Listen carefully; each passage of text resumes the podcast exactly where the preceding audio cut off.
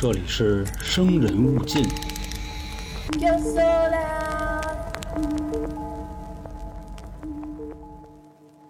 提到吸血鬼，我们都会想到什么呢？帅、性感。当然，这个性感指的是更多的男人啊。前两年呢，有这么一部系列电影《暮光之城》，当时迷倒了一众少女啊。毕竟里面的吸血鬼呢，他属于这个江湖地位高，人缘又好，长得精神，人也帅。但其实早些年间呢，吸血鬼的形象呢，并不是很帅啊，他可能是优雅。古典这样一个形象，那吸血鬼主要有什么能力呢？从名字一听就明白了，吸血嘛。可能一开始呢吸点动物血，后来不够了就开始吸人血。周杰伦有那么个歌嘛，藤蔓植物爬满了伯爵的坟墓。那至于怎么对付吸血鬼，一般来说两样东西：第一十字架，第二就是大蒜了。我觉得如果有一天碰到吸血鬼了，可能对于喜欢吃面的人来说，算是比较轻松的，可以躲过这关，因为吃面不吃蒜，味道少一半。这种强烈的气味呢，可能有的时候要比十字架还要好使。另外呢，还有一些作品里，比如说像银的子弹，也是可以防吸血鬼的。那么，如果有一天吸血鬼出现在了上海的街头，你又会怎么应对呢？大家好，这里是由春点为您带来的《生人勿近》，我是黄黄。呃，可以听得出来啊，今天我这个嗓子状态还行。上一期呢，跟大家聊了关于上海的那个炎龙柱、九龙柱、七龙柱啊，反正各种叫法都没问题，这么一个故事。有的听众反正挺恶毒的啊，就说就您这破锣嗓子声还出来讲故事呢啊，赶紧回去修炼吧。哎呀，所以说现在这个买卖不好干啊，毕竟我们音频呢就一个声音。又赶上我们是北京的主播，北京人说话呢粘牙倒齿，有的时候张不开，所以我们一直都说啊，这个普通话跟北京话其实没什么关系。但好在啊，这个听一期少一期了。我的单人节目呢，在十二月就不跟大家见面了啊，以后会以一个新的形式。呃，至于做什么内容呢，会跟大家聊一聊啊，各种的神话，比如咱们中国古代的神话。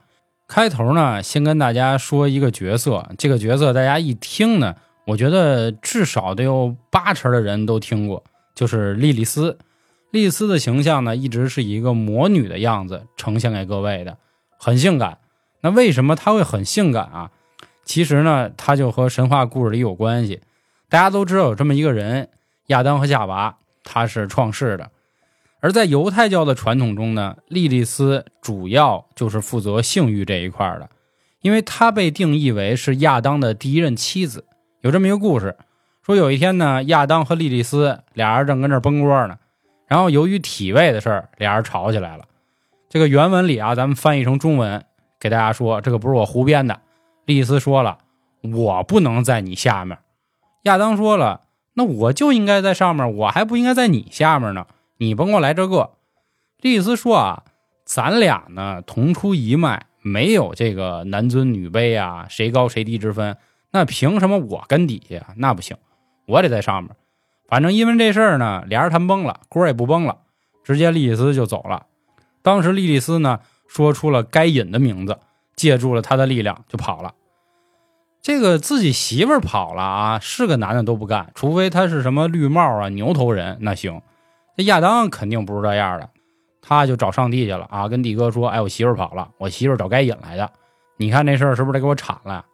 上帝说：“你甭管了啊！”就派了三个天使去追莉莉丝，并且呢，就跟莉莉丝说：“啊，这个你们俩之前的事儿呢，既往不咎，你只要回来，后面都好谈。如果你不回来，以后啊，你每天有一百个你自己的孩子就都死了。”后来呢，天使在红海的中央找到了莉莉丝，并且把刚才那段话就跟莉莉丝说了。但是莉莉丝说呢：“你甭给我来这个，肯定是不回去了。”天使说呀：“你要再跟我执拗，我就在海里给你溺死。”后来莉莉丝说：“啊，我已致出生小儿于病而受造。如果是男的呢，我生后八天；如果是女的呢，就二十天。”天使呢听完这话就说：“你甭给我来一套，你现在必须跟我回去。”然后莉莉丝呢，就以永恒之神的名义向他们起誓，说无论何时我在守护符上看到你们的名字形象，我会失去给小孩治病的能力。这个治病啊，是导致生病的力量。并且呢，他也同意了日后每天有一百个他的子孙死去的这么一件事儿啊。当然了，其实关于莉莉丝的传说呢，在不同的神话里还有不同的说法。这个如果大家以后有兴趣呢，咱们讲到这儿也可以细说。开头呢讲了一下关于莉莉丝的事儿，那咱们就要正式引入今天的故事。上海僵尸杀人事件或者是吸人血事件呢，也被列入在中国十大灵异故事之一。故事呢，同样发生在九五年。其实大家琢磨啊，我记得是九四年，电影是井喷的一年，不论是国内还是国外啊，有很多优秀的作品。那九五年呢，就是各种都市传说疯狂的一年。反正之前咱们讲了好几个，基本上都发生在九五年。怎么回事呢？在上海的街头啊，总会出现一些耗子的尸体。我为什么要用耗子？因为如果是实验室的这种小白鼠，人家会用小白鼠，不会说耗子。一说耗子呢，就是这种野生的。他们的身体呢，感觉啊，都是让人给抽干了血，就馊干了在地上。起初大家呀，也没起初大家呢也没多想，觉得是不是说最近这个猫啊饿的不行了，所以给这些老鼠都解决了。但是后来又转念一想，不对呀，这个猫也不是就喝耗子血呀。但是毕竟啊，耗子也是属于这个五害还是四害之一嘛，所以大家没多管。可是又过了一阵子啊，不仅有这个耗子，又开始出现了小猫啊、小狗同样的尸体。这样的情况呢，开始让上海的人民警觉了起来。又过了一阵子，突然有一天在下水道发现了两具人的尸体，而这个人的尸体在颈部的位置有非常明显的这种牙印儿。根据痕迹去判断呢，它好像应该符合是人的嘴，但是呢，从这个咬合力和这个牙齿造成的伤害来说，又不太像人。因为很明显的可以看出是有尖牙的效果，咱就说啊，咱长着这个可爱的小虎牙，但是这虎牙的劲儿绝对也不可能说能造成这样的伤害。那这样的情况呢，就开始传播在上海的各个弄堂里啊，大家也开始害怕了。同样的情节啊，就是咱们之前讲过那种，就开始出现了。小孩呢害怕了啊，有这个不法商人呢开始卖这种假牙吓唬各位。啊，说如果你不早回家啊，到时候就都让吸血鬼抓走了。因为上海毕竟是国际化大都市嘛，啊，大家第一反应呢就是吸血鬼。当时上海市民的第一反应啊，说是不是成都那僵尸跑过来了？各位还记着吗？说当时不在哪儿挖出四具尸体，然后后来上街变五具这样。那这个僵尸从哪儿过来呢？有人说呢，是这些僵尸啊，沿途咬，咬着咬着，一传十，十传百。就漏了那么两句，就蹦过来了。还有人说呢，是当时不知道怎么，反正就顺着河啊、海啊就飘过来，从长江咕噜咕噜咕噜。可当时呢，派了很多的这个人力物力啊，去所谓在各个的港口也好啊，这个路口也好啊，去封锁去找，说看看大街上有没有这样的。实际上并没有。另外呢，也有人说啊，这个成都那边的僵尸是假的。就是人家在那会儿年份也会互相去辟谣啊，去说没这事儿，所以当时就乱了，说这是怎么回事呢？说那这些尸体又是怎么来的呢？后来呢，还有一个新的说法啊，说是学校里啊，这个厕所经常出现一个红衣老太太，实际上呢，她又是一个就是舶来的啊，就是猫脸老太太，还有韩国的那个猫脸婆婆，说是这么一个，但是这种说法呢也没用。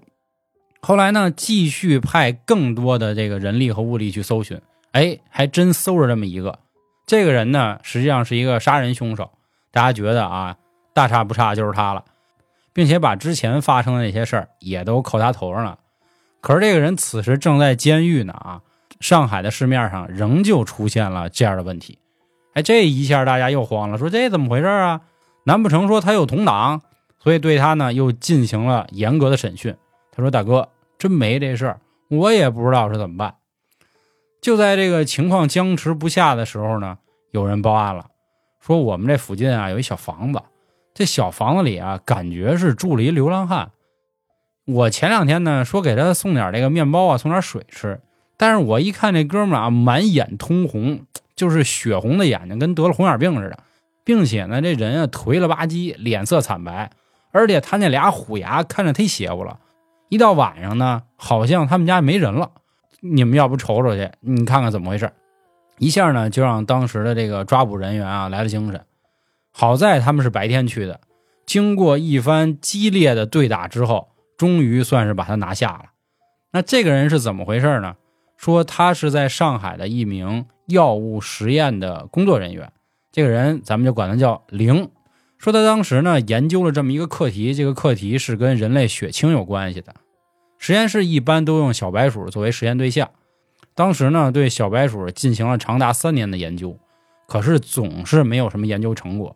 咱们有搞过课题的朋友应该知道啊，做这类的实验是非常烧钱的，尤其是药物公司。啊，这也是当时我不是药神里，就是那帮人为什么说啊要抵制这种平替药啊？因为说我们啊开发了人力物力啊，投入这么多，我们现在要挣点钱了，至少把之前的本收回来。然后你们直接给我搞一这个，那我们怎么挣钱呀？整个的公司呢就说啊，说你们这个项目如果再没有任何的进展，那就停了，我跟你们耗不起。当时这个第一负责人玲呢很不高兴，说三年了。啊，你知道吗？你知道我这三年怎么过来的？我们组员没日没夜的在研究啊，在攻克这项难题。你不能说这个时候你就破了呀。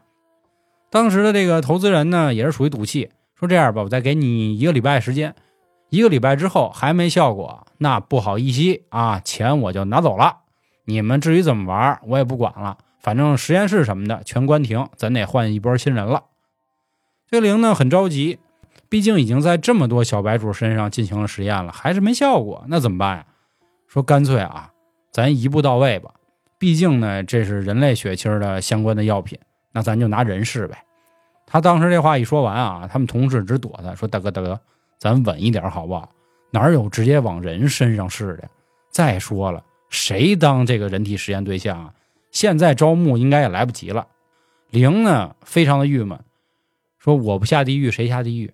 毕竟是我发起的项目，我的课题，那干脆我来吧。